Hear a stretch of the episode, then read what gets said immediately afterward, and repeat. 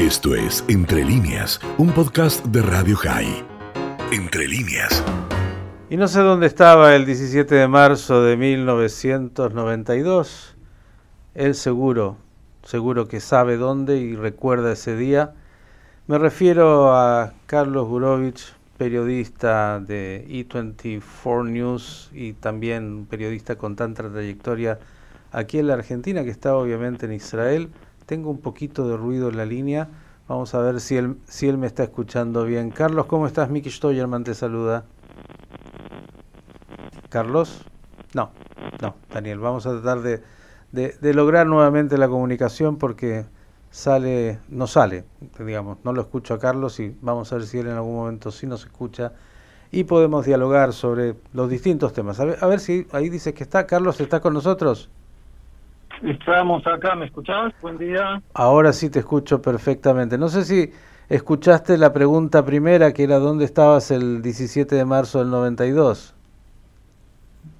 Bueno, estaba aquí en Israel eh, trabajando para el ente de la creación del Canal 2, el primer canal comercial de Israel, y como todos, eh, ni bien llegó la noticia, estremecido, eh, por el evento y tratando desde mi puesto de trabajo dar la mayor cobertura posible eh, al público israelí para que entienda que el terrorismo que venía azotando ya eh, la región con ataques en el Líbano, con ataques en Europa, todos realizados por Hezbollah o por Irán directamente, se había trasladado por primera vez en Latinoamérica, golpeando a la Embajada de Israel, y, y aprovecha entonces este momento para decir que este año, como es el lema que se ha, se ha propuesto juntos a la distancia, digo presente, acompañando una vez más eh, otro año en el que la sociedad argentina y el resto del mundo no tiene respuesta de la justicia argentina para saber quién fue el responsable exactamente y, tener eh, y poder hacer justicia para con las víctimas. Carlos, eh, te llevo un poquito al momento Israel eh, previo a estas elecciones, cuartas elecciones, lo hemos hablado. ¿Qué nos puedes contar si se puede contar algo nuevo? Porque casi mirado desde afuera, lo vengo diciendo, parece un plebiscito, un nuevo plebiscito sobre, incluso los bloques se llaman, el bloque contra Netanyahu y el bloque a favor de Netanyahu. Digo, ¿hay algo más en la agenda que Netanyahu? A ver, eh, estaba pensando de qué manera describírtelo. Te, te doy dos opciones, vos elegí. Una es, ¿te acordás que hubo una película que se llamaba The Shape of Water, la, forma del agua, que ganó un Oscar? Y la otra es Vamos a los penales. Vos, vos decime cuál de las dos versiones te gustaría que, yo este, desarrolle el tema en, ambas. Acá... Para, para, acá en Latinoamérica usted sabe vamos a los penales, pero dele como usted quiera. vamos a los penales. Bueno, supongamos que las elecciones, estas cuartas elecciones de Israel, es la última ronda para clasificarse al Mundial de la Knesset. Mm. Y entonces ya tenemos algunos equipos clasificados, seguros, que son los partidos ortodoxos, el Lieberman, eh, el partido Likud, que tiene a Netanyahu como como capitán, pero ahora también lo ponemos de arquero. ¿Por qué? Porque vamos a los penales, a los, equipos que están en el repechaje tienen que patear penales para ver quién entra. Y eh, ¿vos sabés cuál es la diferencia entre el campeón y el subcampeón cuando se patea un penal? A ver. Mira, el, el campeón patea el penal, digamos, este Messi patea el penal, o Yair Lapid, o, o, Sar, o Bennett patean el penal, pega en el poste derecho, la pelota recorre la línea blanca, pega en el poste izquierdo y entra. Pero cuando Neymar lo patea, pasa lo mismo, pero en vez de entrar, queda afuera. Y con esto vamos a volver a las elecciones. Para entrar a la Knesset, para estar en la final y tener un lugar en, en donde se juega de verdad la política israelí, hay que tener por lo menos el 3.25 de los votos.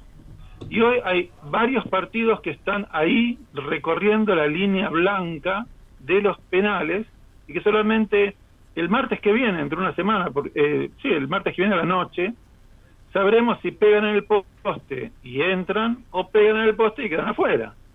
Están soplando para que trate de entrar. Claro, entonces ahora están todos entrenándose pateando penales que la mayoría son contra Netanyahu. Netanyahu, algunos los ataja, otros se les escapa, pero la diferencia van a ser algunos pocos votos. Va a ser increíble esta ronda de elecciones, se va a definir por pocos votos, porque los partidos chiquitos que en este momento están al borde, como digo yo, recorriendo la raya blanca, que en los sondeos tienen entre 3.24 a 3.26, o sea, entre estar afuera o tener cuatro bancas en la Knesset, son un par de miles de votos. Y este, este suspenso de la pelota recorriendo la raya blanca va a durar hasta el último día. Por el resto, las posiciones de los partidos ya sabemos, este no se va a juntar con el otro, el otro no se va a juntar con este, ninguno quiere estar con Netanyahu y los que quieren estar con Netanyahu no lo dicen. Sobre eso no hay nada nuevo. Creo que lo nuevo es pensar qué va a hacer esos pocos qué van a hacer esos pocos miles de votos indecisos y si van a soplar la pelota para que los partidos pequeños entren a la Knesset o pegan el poste y queden afuera y entonces toda la torta se tiene que reorganizar. Y un tema, entiendo, Carlos, que, que, es fundamental y que me imagino será lo que están haciendo aquellos que quieren que entre la pelota, es que una parte de la ciudadanía israelí vaya a votar, digamos, porque hay muchos hinchas ahí que pueden, como el voto no es obligatorio, no ir a votar y que eso podría incidir en que entren o no, ¿no? Bueno, las últimas encuestas anuncian que va a haber un alto nivel de, votación. Para el martes que viene se espera un día primaveral en Israel. Em, en, el, en, en, el, en las elecciones, en el tercer round, eh, hubo un porcentaje bastante alto con los sondeos anteriores la intención de voto era entre el 61 y el 65% y fue superado. Y esta vez se considera que dado que el día va a estar muy bonito, la gente va a ir a votar temprano y luego la mayoría creo que se va a ir a la playa, eh, no los que tenemos que trabajar en medios de comunicación y contarle al mundo lo que pasa. Pero se estima un alto nivel de votación y por eso esos votos que venía eh, comentando antes, eh, que hoy son un par de miles de indecisos a qué partido de los pequeños, sobre todo Meretz, Gantz, eh, en la extrema derecha, digamos, los partidos del sionismo religioso, cada voto hoy define si pegaste en el poste y entraste o si pegaste en el poste y quedaste afuera. Bien, y después de eso vendrá en, en esa competencia a ver cómo se arma el equipo, si es que se puede armar en lo que va a ser seguro el día después y los días después muy complejos, eso podemos ya prever. Pero quiero llevarte algo más alegre, porque la política israelí me parece hace rato está siendo eh, compleja, lo voy a decir así por, por decirlo suave. Vamos, dale, vamos, dale, dale, tira el centro, tira el centro. vamos a algo más alegre. Eh, Israel nos viene al mundo mostrando que se puede, a pesar de todo, con este coronavirus y a pesar de todo lo que todavía no sabemos. ¿Cómo está la situación? Eh, algunos ya hablan de inmunidad de rebaño, con todo el cuidado que eso significa, pero hemos visto imágenes de una Israel que vuelve poco a poco a ser un poco más de lo que conocíamos. Cuéntanos de las, de las fotos lindas. Bueno, la parte buena hay que decir así. Eh, la semana pasada el, el, director general de Pfizer dio una entrevista exclusiva al Canal 12 de Israel y contó que Netanyahu lo llamó 30 veces, 30 veces, para convencerlo de que Israel es el mejor lugar donde se puede iniciar el proceso de vacunación con las vacunas de Pfizer. Eh, hoy en día ya se sabe que la efectividad de la vacuna ronda entre el 94 y el 96%, mm. lo que ha permitido que hace ya 15 días Israel esté volviendo cada semana eh, en una fase cada vez más amplia a lo que parecía ser algo allá lejano en, la, en los tiempos de Moshe Rabbeinu, que la gente vaya a un bar. Esta semana ya permitieron el ingreso, si bien muy, muy contado, de eh, hinchas en los partidos de fútbol del fin de semana.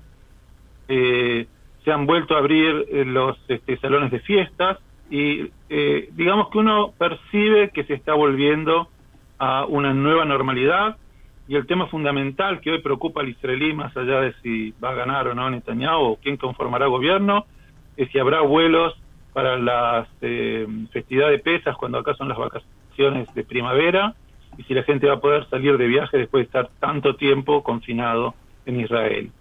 Y esas son buenas noticias porque eso significa que muchos sectores de la actividad turística que estaban paralizados, yo diría casi muertos, van a comenzar a reactivarse, a tener vida y se van a sumar al resto de los sectores de la sociedad israelí que se están reactivando y volviendo a la normalidad.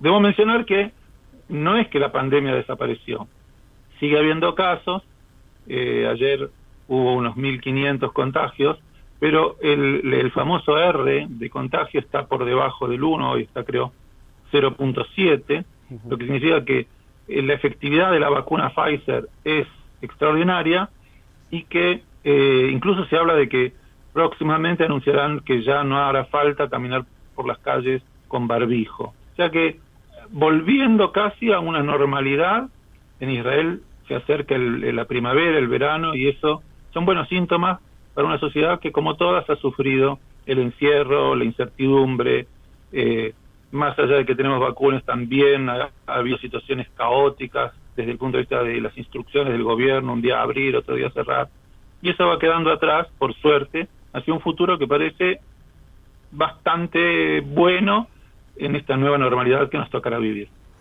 Bien, sin duda una gran noticia.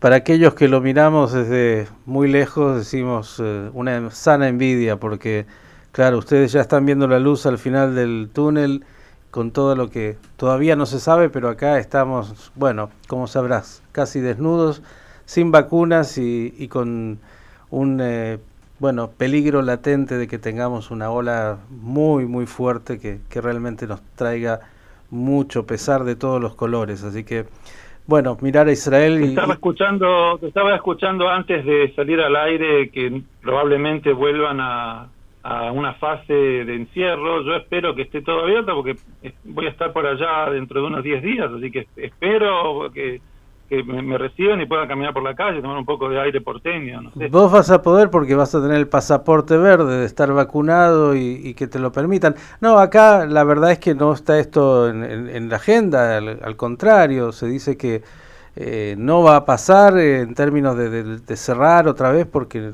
ya la digamos acá conoces tenemos una situación sanitaria terrible y una situación económica terrible como en todo el mundo pero con los agregados argentinos. Y la verdad es que lo más grave es que no tenemos vacunas y esto sí es eh, sumamente preocupante porque como ustedes bien ya conocen ahí lo único que puede confrontar a esta pandemia es la vacuna que permite empezar a salir y acá estamos lejísimos. Pero bueno, vos vas a poder pasear sin problema, mostrás tu pasaporte verde, tu pasaporte israelí y decís, yo ya tengo Estamos salvados. Te, Eso, te, voy a hacer un último comentario, no sé cuánto más tiempo disponemos para conversar, pero te voy a hacer un comentario. que ¿Cuál fue ayer el tema de discusión eh, en las comisiones eh, de, de la Knesset? Es el hecho de que se que creen que van a sobrar vacunas y que va a haber que tirarlas porque las vacunas tienen fecha de vencimiento. Mm. Entonces, eh, el tema es que ahora la discusión es al revés de la Argentina, que por qué no hay vacunas, sino, hey, miren, hay demasiadas vacunas, eh, ayudemos a otros. Por ejemplo, Israel está comenzó a vacunar a eh, población palestina que entra a trabajar a Israel a un promedio de 60.000 por día. Normalmente entran cerca de 200.000 palestinos de Cisjordania a trabajar en Israel, y como parte de la reactivación económica, Israel hoy está vacunando a la población palestina que tiene permiso de trabajo en Israel. Y yo creo que esto es muy importante. Por un lado, las vacunas no se tiran, por otro lado, contribuimos con nuestros vecinos palestinos, y tercero, de alguna manera se va a reactivar, por ejemplo, el rubro construcción, que es donde la mayoría de los palestinos trabajan, y de esta manera eh, vemos que si bien las pandemias no conocen fronteras, soluciones que pueden servir a, ambos estados tampoco tienen que tener fronteras. Estamos acá juntos y juntos la tenemos que sacar adelante. Querido Carlos, eh, esperarte aquí en Buenos Aires, eh, desde ya como siempre agradecerte que las elecciones del próximo 23 pasen lo más tranquilas posible y que bueno, después sigamos en esa democracia israelí tan compleja, tan intensa y que bueno, hace que ustedes los periodistas siempre tengan algo para poder seguir eh, entreteniéndose y entreteniendo a la población, sumado a todo el resto del conjunto y te esperamos acá para el café cuando estés por Buenos Aires. Así que un abrazo grande y gracias. Gracias a ustedes y que tengan buen día. Nos, estaremos viendo. El periodista Carlos Gurevich desde Israel trayéndonos este panorama, tanto de lo electoral como, usted escuchó, cómo está hoy Israel saliendo de lo que ha sido esta terrible pandemia que todavía es parte de la agenda en gran parte del mundo. Esto fue Entre líneas, un podcast de Radio High. Puedes seguir escuchando y compartiendo nuestro contenido en Spotify, nuestro portal radiohigh.com y nuestras redes sociales. Hasta la próxima.